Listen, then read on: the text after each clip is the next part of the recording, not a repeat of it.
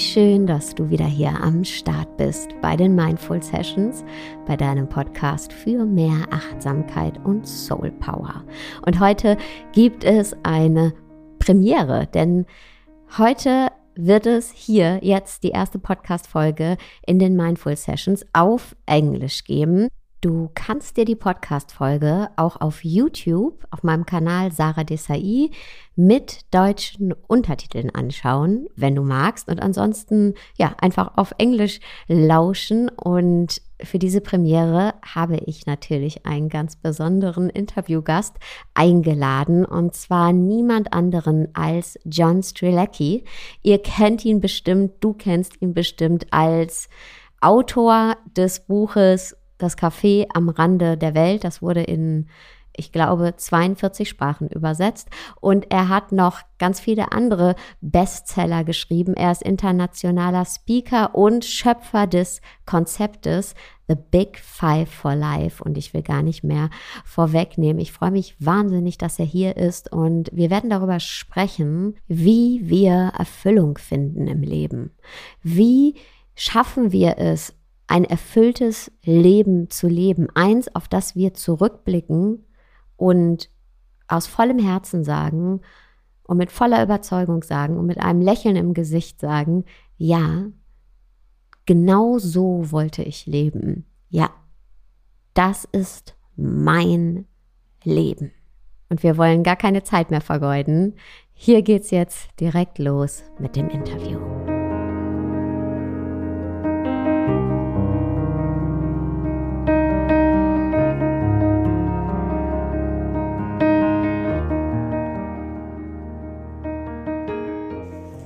Hey, John, I am more than happy. I'm super excited to have you here as a guest in the podcast.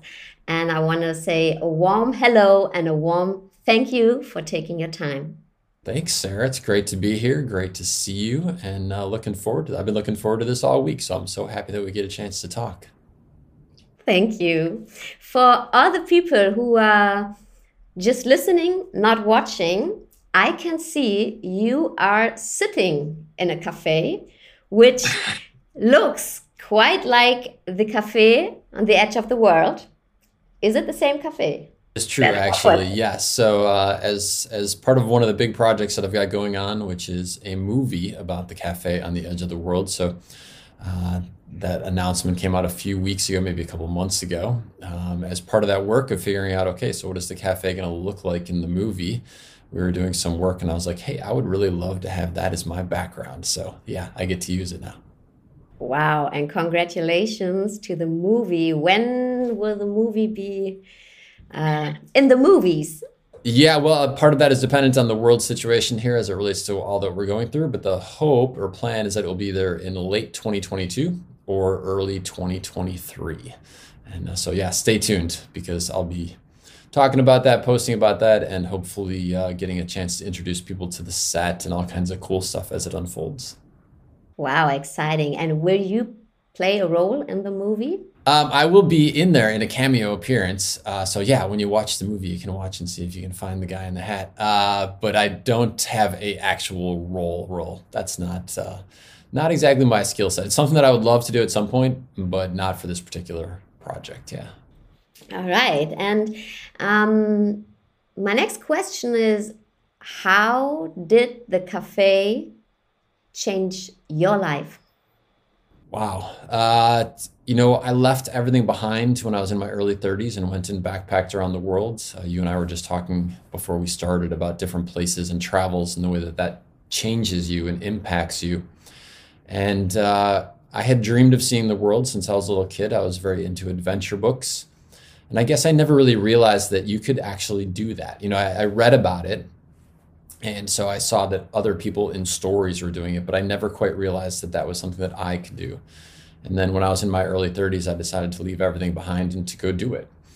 And so uh, I was out there and just seeing the people in these different places. You and I, again, were just talking about how lucky we are to be born in a place where you get a passport that gives you access to the world. And here I was meeting these amazing people who were just as hardworking, if not more hardworking than I was, uh, cared of their parents that cared about their kids and they were just trying to get ahead in life. And they had a passport that didn't give them access to very much. As a matter of fact, they dreamed that they could go one country over where they'd have better opportunities to work. And that transformed me greatly. It made me so appreciative and grateful for what I have. Um, it humbled me greatly because this was not something that I earned. I didn't, you know, I didn't um, do something spectacular for the world or for society, and therefore I was given this opportunity. I was just given it because of where I was born. And so I think that challenged me internally to to contribute in some way, not just to see the world, but to contribute in some way. Uh, and traveling the world also opened me up in terms of my instincts. Uh, one of the things I love about being in a place where you don't speak the language and you don't know the culture uh, is that you have to trust your instincts. And it connects us to this internal guidance system, which we have and is so powerful if we use it. And we're often raised to not even realize it's there. And so combine all of that together. And when I came back from this adventure of backpacking around the world, something inside of me said, sit down and type and 21 days later, the cafe on the edge of the world was born. And uh, it was very much something that flowed through me. I often say that I get to be the the one who helps bring people into the cafe, um, but the cafe is an entity all of itself. That when I go there and I write from there, that the words and the wisdom that comes from the cafe is so much wiser than me. So I don't know exactly where it's coming from, but Casey in particular is especially, especially wiser than I certainly am. Thank you so much. Um, you just said like we did nothing to be born like in in a place of the world where we have access to everything. Like and we have done nothing to be born as a human. Like i i once read the chance to be born as a human and not as a fly for example. Is like 1 to 400 trillion. And in mathematics, people speak about a miracle when something which is so unrare to happen happens, then it's a miracle in mathematics. So you are a miracle, I'm a miracle, but still, wow. and we are born here where we have all the chances. Like you said, we have access to everything. We can travel where we want to travel to. We can love who we want to love. We can learn what we want to learn, and still we don't feel freedom. We are so free in the outer world, but inside, I think a lot of people can relate to that term not feeling free inside. Yeah. And for me, when I read your books, it's like you are someone helping people to step in their inner freedom and by doing so also making use of their outer freedom because we have these possibilities but as long as we don't feel free inside as long as we think um, we have to follow a certain path we have to follow like um, a limited belief system. Know, we have to, like you explained it in the book, like we have to go to school to prepare for university. We have to go to university to prepare for the first job. We um, have the first job, we prepare for the next higher position. And in the next higher position, we prepare like for our retirement. And then maybe at the end of all this, we can be happy or do all the things we want to do. Um, and this is this is like putting ourselves in a cell or in a dark room, but we are the ones who can like just switch on the light in that dark room. And for me, like your work is like you help people switching on the light in their in, in their dark room and seeing, oh, it's my choice. I can switch on the light. And um, could you share some feedbacks that people give you like because i can i can imagine you you really change people's life by doing so. What what is the most like the the feedbacks which get you the most? Thank you. Yeah. So first of all i appreciate you saying what you just said. And i, I think of the cafe as a place where people go when they're in pain and it could mm-hmm. be a small degree of pain, an uncertainty about what my place is in the world or what I want to do with my life. Maybe it's not that things are terrible, but they're just fine. And I seek inside of me something greater than fine. I have the awareness that life is statistically 28,900 days, hopefully more, sometimes less, but that's about what I'm going to get. And I realize that every day passes, I'm a day closer to not having days left. And so I have this internal guidance system saying, I really want to live a life that is special for me, whatever that means. You know, for somebody that might mean being a parent and spending time with their kids. For somebody else, it might mean being an adventurer and going and seeing the world. But we have this drive inside of us to do that, to create that. And so someone might find the cafe because they have that sense of, I'm just a little off you know, that was certainly the way that I felt for so much of my youth and so much of my teenage years. I would look at the world around me and it just seemed insane. I, I you know, exactly the, the strategy that you just talked about, which I do describe in the book or the character experiences in the book. There's nothing wrong with it if that's someone's path. But it was so clear to me that that was not my path. And yet everybody seemed to be walking that similar path, even though they all seemed to be very unhappy. And I couldn't figure out, even as a kid, why that was the case.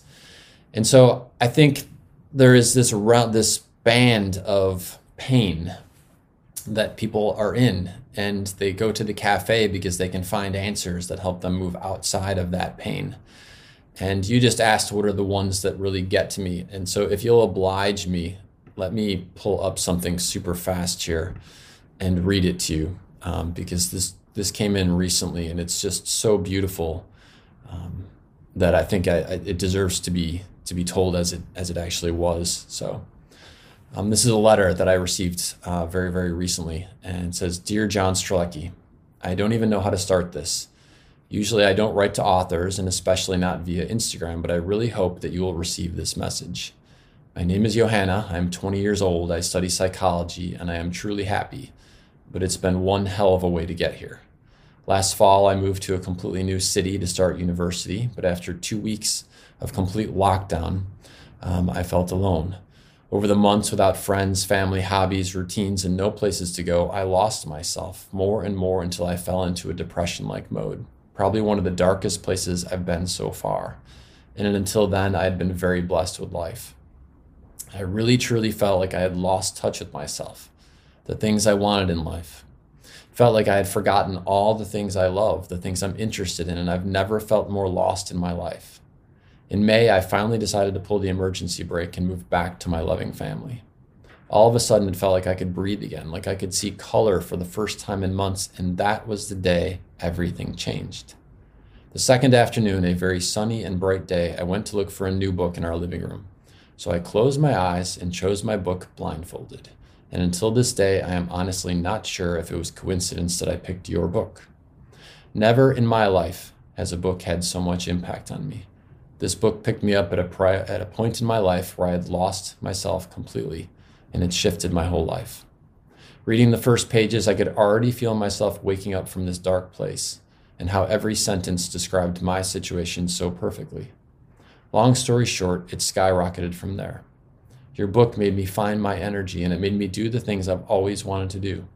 So I applied for a job in a cafe, which I love so dearly until this day.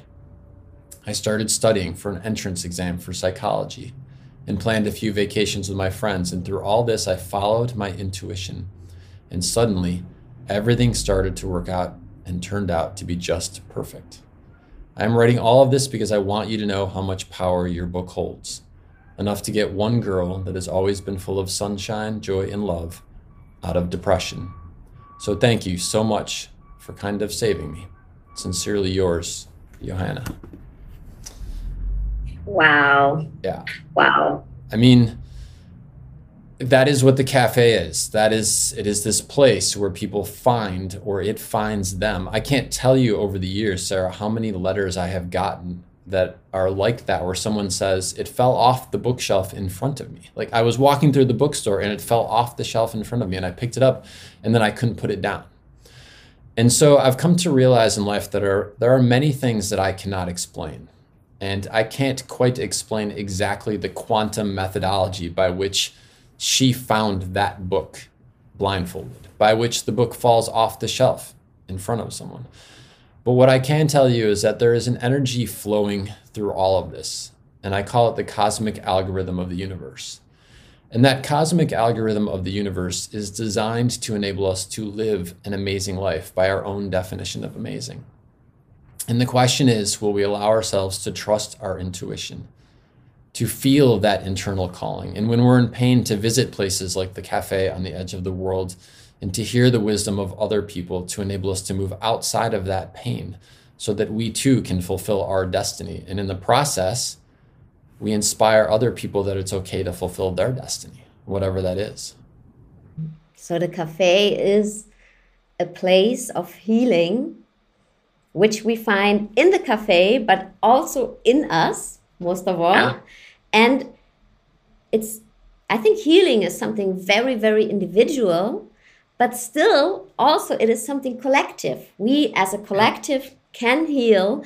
And if you heal and I watch you healing, it inspires me to also heal. And um, this again inspires maybe my husband to heal or my friend to heal. So it starts with us, but it's something very collective. And this is, I, I find your book or your books are like the the living proof of that right because it's it's it's something we read it it's very personal and it you know what fulfills me mustn't be what fulfills you or another person sure.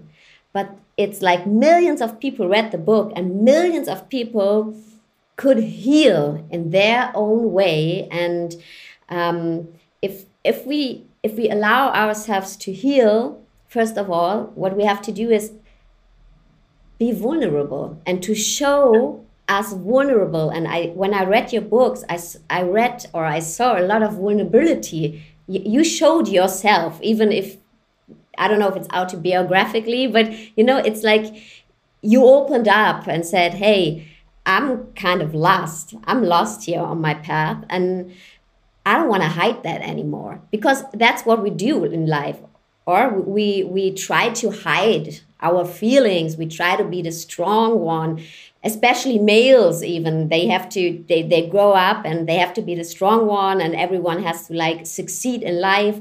And the moment we we say hey i surrender. I surrender. I'm not strong. I feel i feel broken or i'm in pain.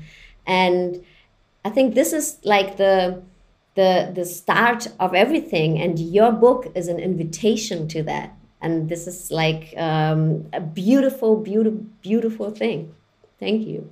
Yeah it's uh, i think what you just described is something that i've heard time and time again from people that and, and this is the way i felt. So when you talk about the autobiographical piece that yeah so much of the character john as he's describing what he's experiencing and thinking and going through is 100% based on where i was at in my life um, prior to to going on this trip, this trip around the world.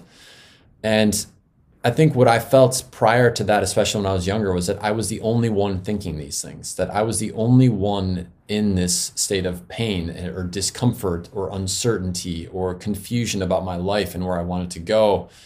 And what I realized is that I wasn't the only one.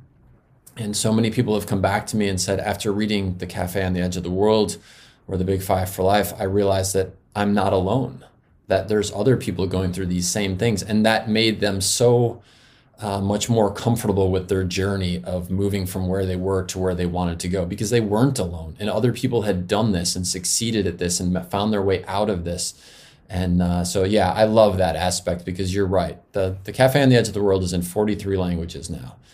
And that means that that is people from all different walks of life, completely different cultures, completely different backgrounds, who all felt they were alone. And they're not because they have brothers and sisters in spirit in at least 43 different countries who, despite all these differences, are also realizing that they can chart a, a, life of their own as they wish it to be. And that is super cool. I love that aspect of it. Yeah, me too. And I, I, while reading your book, I, um, I had this this phrase coming up. It was like most of the time we are broadcasting from our head, right? We are like, okay, what do others think? Or um, I have to succeed, or I have to like pull myself together.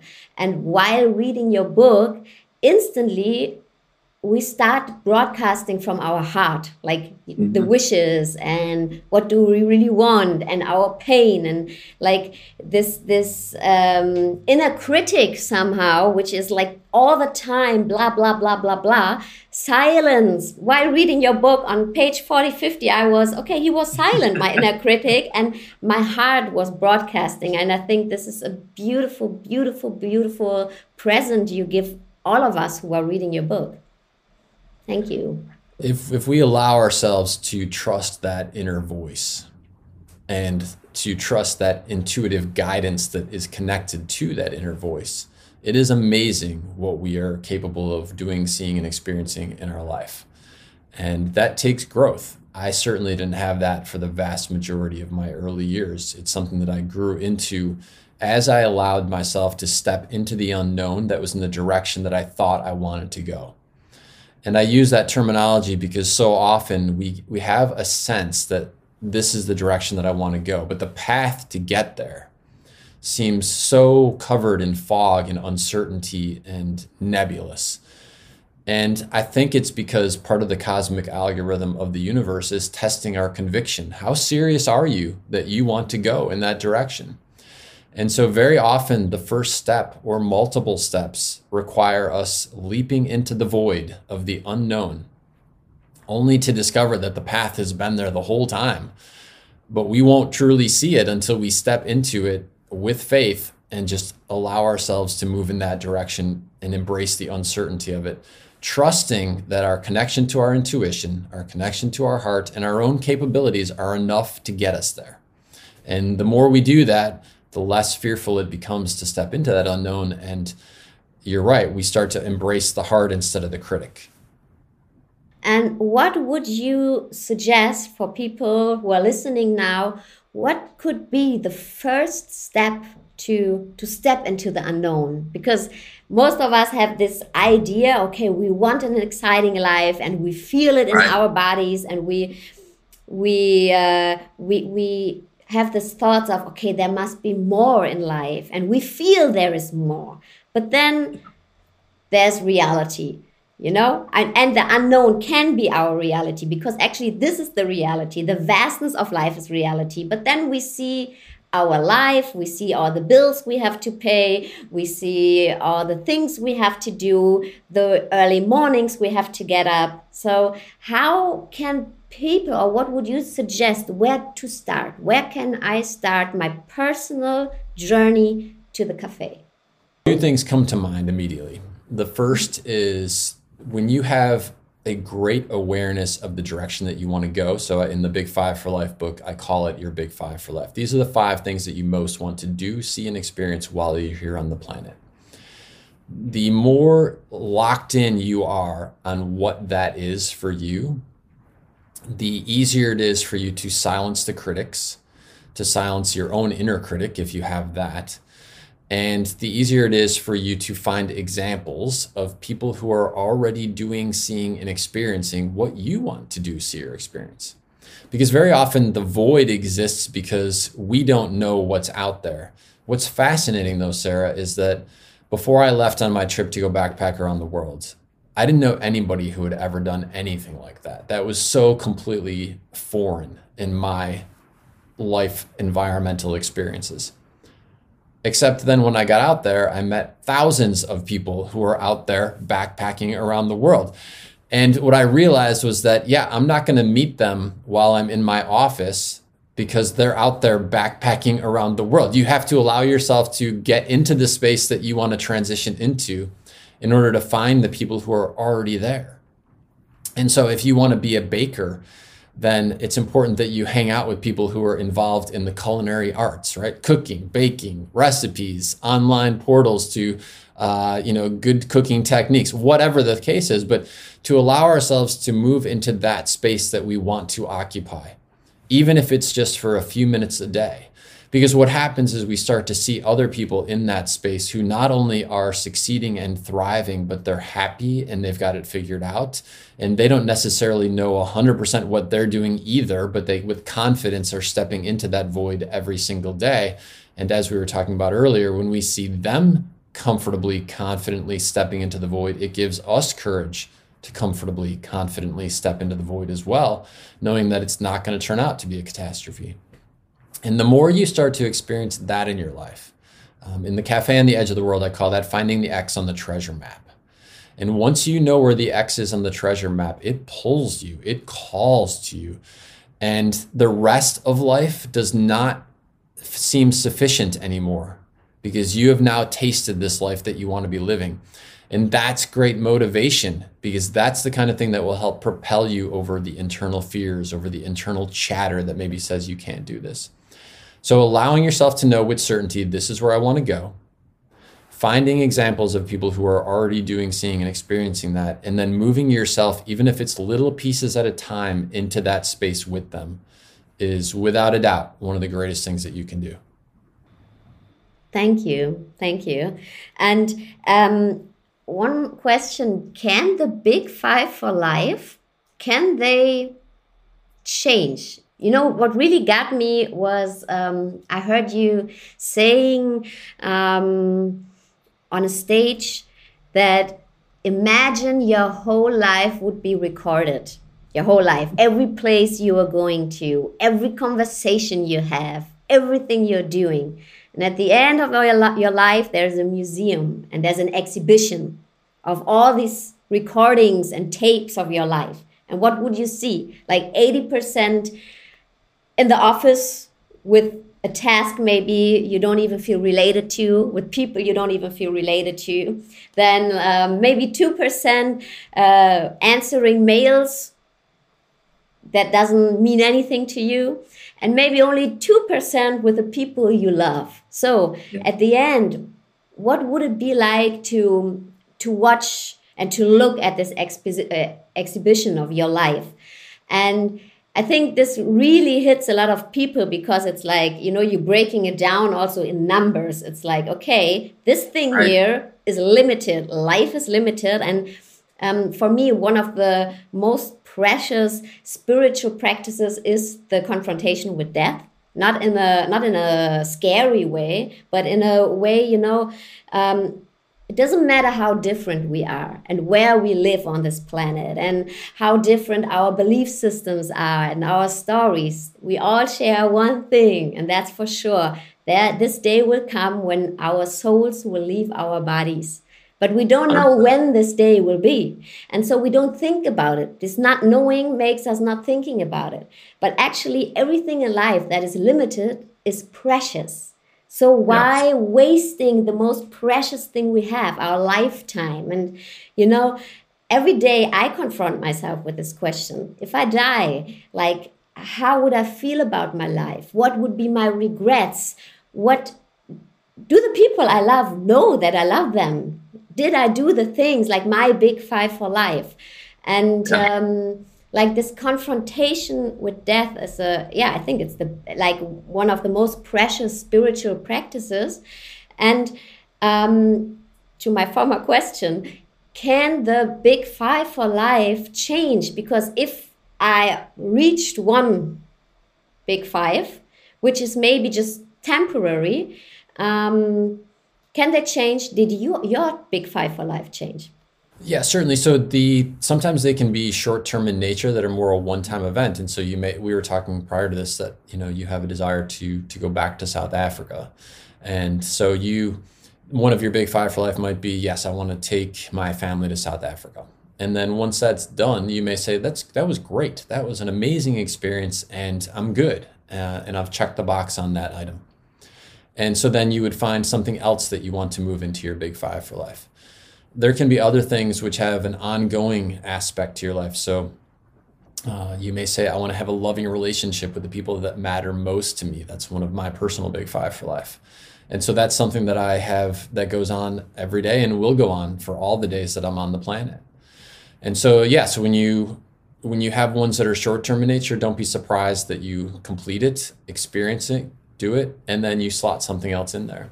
You may also find that you have something on your big five for life list, and then as you try it, it's actually not what you thought. And mm. so then you realize, oh, you know what? That's not what I thought. And so I'm going to put something else on the list. Um, at one point, I had uh, trying to make the US table tennis team for the Olympics on my list. And the more that I got closer to that, the more I realized that it wasn't quite what I thought it was going to be. And so then I, I eventually moved it off my list. So, yeah.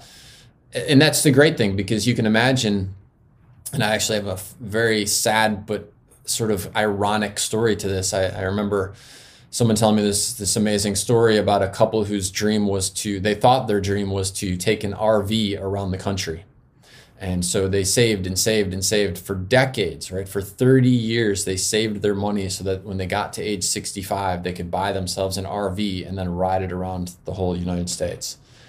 Uh, so then, sure enough, they saved up all their money. They got to age 65. They bought themselves an RV. And after one week on the road, realized we really don't like being in an RV. And so you know, this is why you sample your big five for life as soon as possible. Because wouldn't that have been great information to know when they were 30? Because maybe what they would have discovered is, oh, that's not our thing. So let's figure out what is our thing so that we can plan and prepare for that for the next 30 years. So it's okay to sample something that you think is one of your big five for life and realize that it isn't. That just means you've now got space to put something else in there that actually will fulfill you. That's a great story. Um, I I have a question to your own journey because I I think you're a very humble person. You have so you're so successful. Your books like reached and touched millions of people, translated in 43, 43 languages. So yes. it's a huge, huge success. And still, you say hey i'm still on my journey. I'm not complete. I i stay open. I'm still asking myself the big questions. Why am i here? What am, am i doing here? And i'm still looking for answers. And um, i heard in an interview i don't know where you were saying like for the second book in the cafe you were inspired or you were inspired yeah by your own like dealing with getting older, which I can mm. very much relate to. And I think a lot of people can relate to that. And I thought, wow, this guy is so real and so humble. And it's not like, oh, I made my journey, I'm complete. I stay open. And how how do you manage to stay open and always inquire yourself? It's like kind of an inquiry, right? To to ask yourself these questions and how second question um, do you manage to stay open but on the other side not stay uh, on the other side still be thankful for what you've got because it's i think for me it's a very thin line to always strive for like fulfillment and stay open yeah but not um, say never enough for me. How do you stay open and how do you manage this fine line between staying open and still be grat- have gratitude for that what you have? Yeah, it's really fascinating. So the the sequence of the cafe books, there was the first book, The Cafe on the Edge of the World, and the, the main character at that point is about 28 and that was it was I was in my early 30s when I went and did my my trip around the world, left everything behind, a successful career, everything to go do that, and came back and had the experience of writing the cafe book. The second book, the sequel, um, the character is it's about 10 years later. So the book is about you know the, the character is about 38 and after I had left everything behind and backpacked around the world and came back, I thought I had figured it out. I thought I had this this perspective on life that would guide me for the rest of my time. And then what I realized is that that wasn't actually the case. Yes, it guided me for those series of years, um, but I kept changing. I kept evolving. Life kept happening. I became a parent. Um, and I talk a little bit about the parenting experience in the second book of the Cafe series. Um, but then I, uh, I kept getting older, Sarah. and uh, I was really, really struggling with that. And so the third cafe book is really about the struggles of getting older. Because what I realized is no matter how in tune you are to what you feel is your path, and no matter how much you're walking that, that the clock accelerates as you get older. And by that, I mean, if you've ever gone on vacation for a week and you know you arrive at some beautiful destination and you you starting your trip on a Sunday. So you get there on Sunday, you check into your hotel. There's the beach, there's the mountains. It's beautiful. You can't wait to go on all these hikes and swim in the ocean and take a paddleboard around. And it just seems like you have all the time in the world to be on vacation. And then the next day you wake up and you have some breakfast on the veranda and same thing. It just seems like you have the entire week. And what's interesting though is that about by Wednesday, you're looking at the phone and your calendar and you're like, holy cow, I only have like four more day, three more days left of vacation. Like we're already at the midpoint and I've only got three days of vacation left. And then in those last two or three days, the time just flies by. And the next thing you know, you're packing your suitcase to go back home and you're like, I can't believe vacation is already over. And what I realized in my own life is that aging is very much like that. That there are times in life when things seem very slow. And then there are times as you get older where the clock seems to be accelerating. And as your children's, for anyone who's got kids, they can probably relate to this as your kids hit a certain age, they the time with them starts to accelerate and go faster and faster. And you realize you've only got a few years left, and then two years left, and then one year left, and then they're going to be off to university. And then you will never have with them the same thing that you've had for the last 18 years, which is you and them in the same house every single day. And in addition to that, as we get older, our parents get older. Um, my father passed earlier this year. He passed in May of this year. And I wrote in the third cafe book the struggles that I had with this about being the next one on the depth chart. Like when he passes, he had not passed at the time when I wrote that book, but when he passes, I will now be the oldest guy in the family. and that doesn't bode well, Sarah, because the next one to go is going to be me by default. And I don't know, all of this stuff was hitting me so hard and I was really, really struggling with that. And I think I was especially struggling with the fact that you have to let go of roles. And I liked being the guy who was in my late 20s, early 30s, backpacking around the world, having the time of my life, carefree, effortless, waking up in the morning completely pain free. I could see with my eyes, no problem. I didn't like being 50 and waking up with more pain in the morning and not being able to see as good with my eyes and my eyes are all dry. I didn't like that. I wanted to be 30 again, but you can't be. Mm-hmm. And so the question is, how do you deal with that? I didn't know. I didn't have the answer to how I dealt with that. And it was really only by going back to the cafe and my dialogues in the process of writing that third book that I found the answers that honestly I could not find anywhere else. So, to your question, how do I stay humble? I'm humble because I realize my place on this planet is just a speck of nothingness in the grand cosmic scheme. I look out on a beautiful starry night, and not only am I just a tiny grain of sand on my own little planet in my own moment of history, but I am a tiny, tiny, tiny speck of sand in the cosmic algorithm that is all the universe out there. So I'm humble because as much as I love what I do, and I'm very honored that millions of people have read the books and found inspiration through it.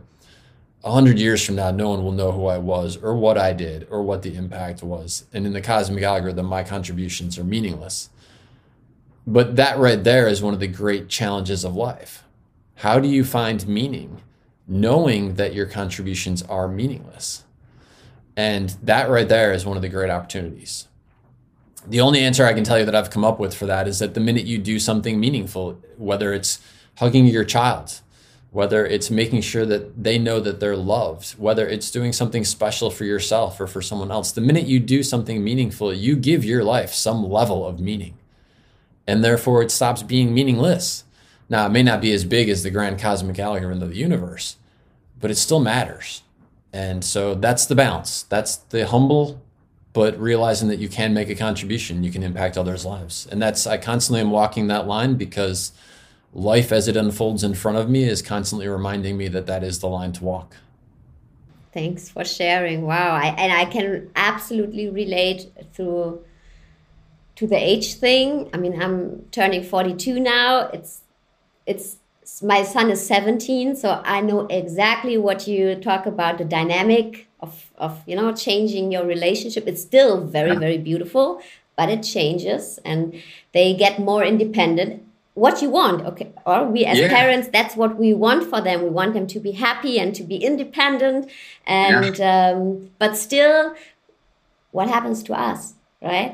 What happens to us and what and um, to know that time is limited also for myself right? For i always used to be the youngest the youngest one who has a kid from all my friends you know always the youngest. And now i'm like the oldest mother with the oldest child.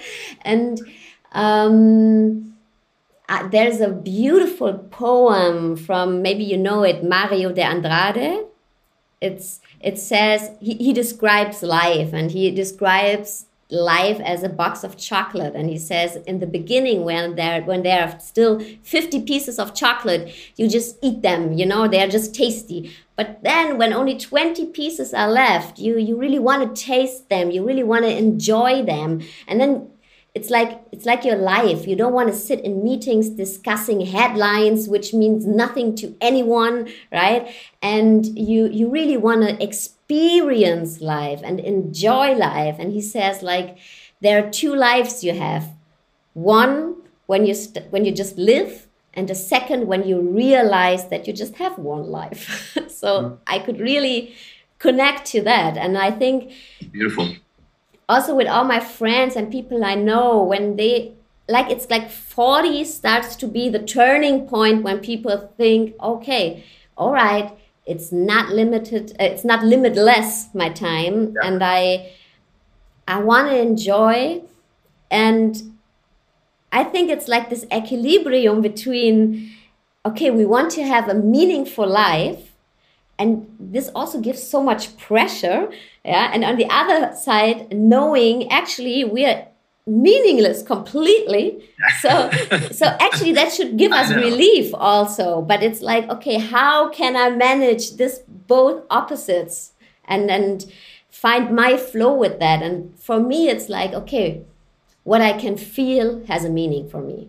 when i can mm-hmm. feel it it has a meaning in that moment, right? Because I felt it. And when I look back to my life or on my life, it's like, I don't know anything about this, all these jobs I had or all these discussions um, I had, but I know how I felt in certain moments. And most of the times, these are these tiny moments when I brought my son to kindergarten, or when I hugged him, or when I had a conversation with a friend, or when something I really wanted to happen like when i struggled with my first book and i just actually i didn't want to write it anymore and then but i wrote it and just to make it through the process. And it's like how do i feel in certain moments? And it's like a photo book in myself.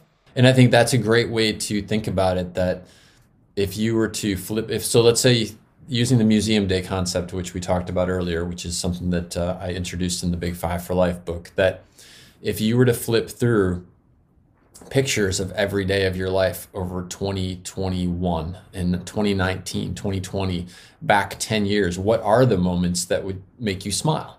What are the moments that would bring warmth to your heart and to your soul?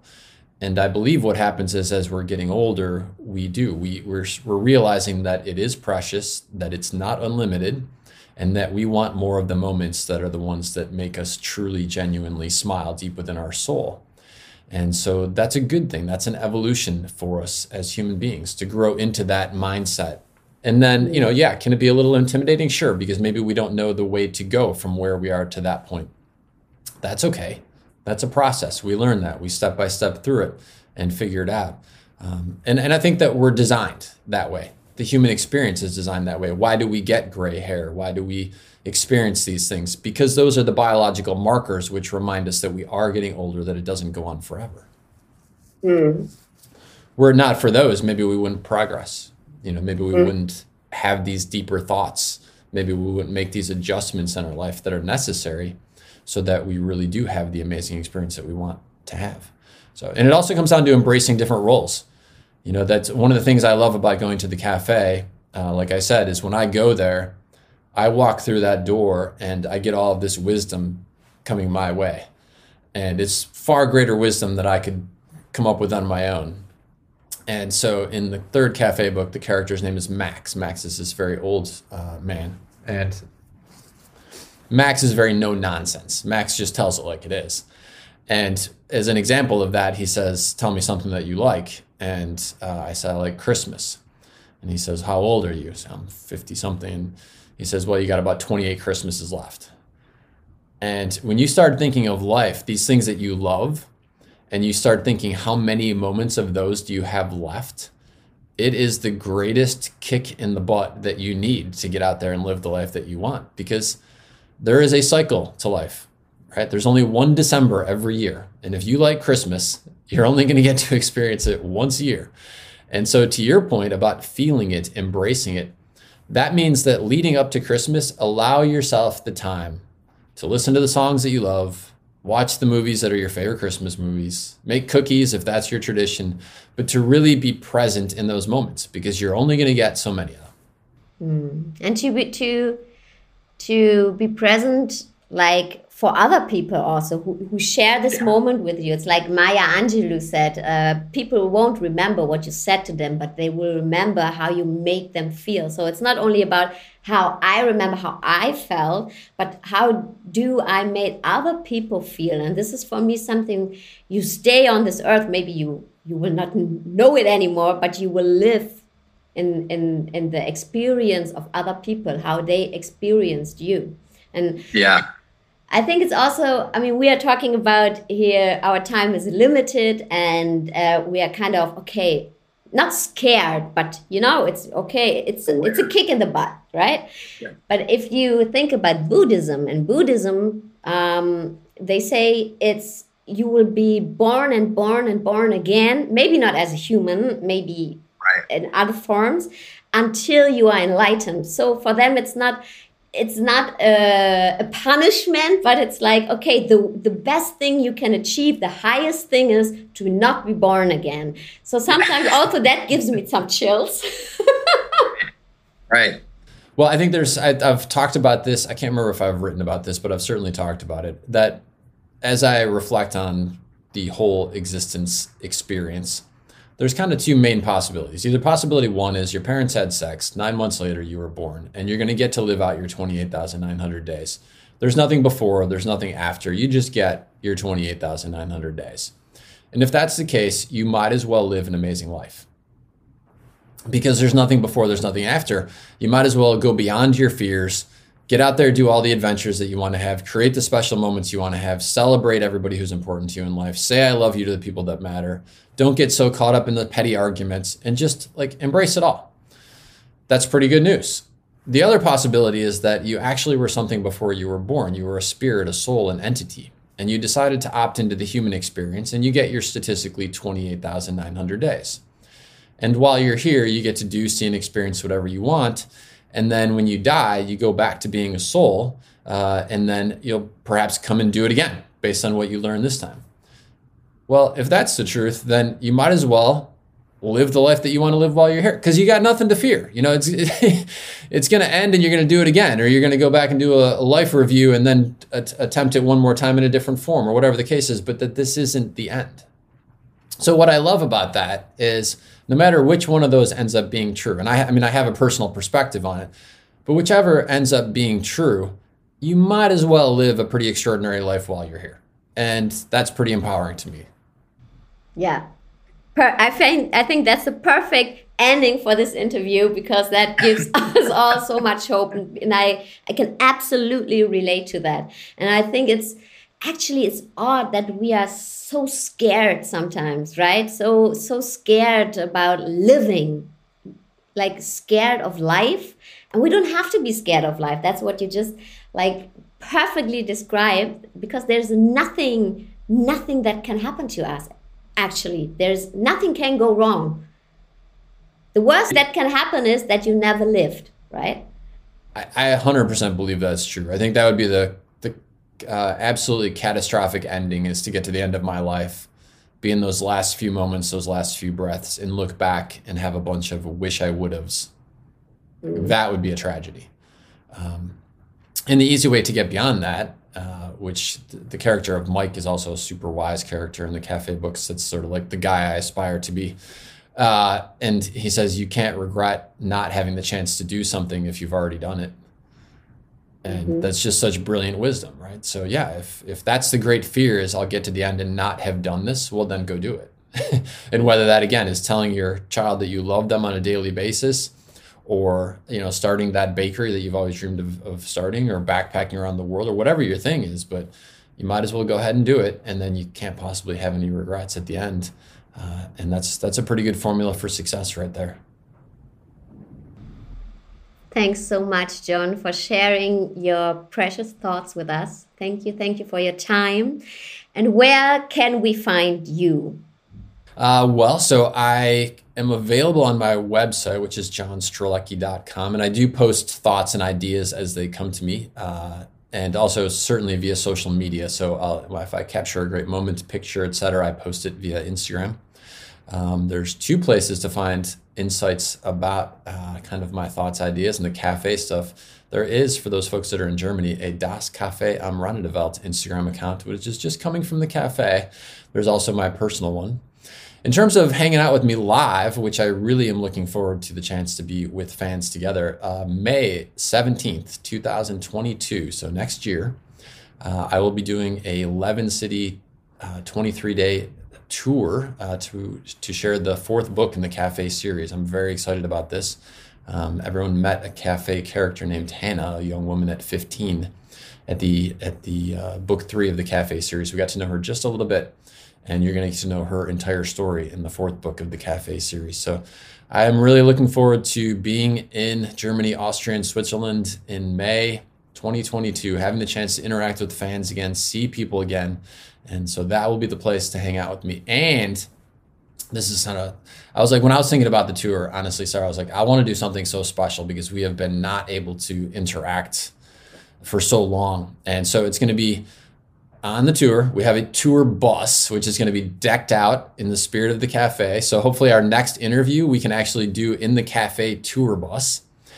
Uh, and so fans will have a chance to take pictures with the bus. There's going to be cool, iconic artwork on the bus. So it's going to be a whole party. And I look forward to inviting everybody to join that party in May of 2022. I can't wait to see you on your tour, seeing the bus, seeing the cafe. And of course, I will put all your links in the show notes um, of this interview. And thank you so much again for your time. Thanks for doing what you do. You know, as we talked about, you doing what you do and inspiring other people inspires everyone who listens to your show and who sees you doing what you do that it's okay to follow their dream as well. And that's an awesome gift. Vielen Dank, dass du zugehört hast und ja, bei dieser Premiere dabei warst. Und ich wünsche dir jetzt noch einen wunderschönen Tag, Abend, wo auch immer du gerade bist. Ciao.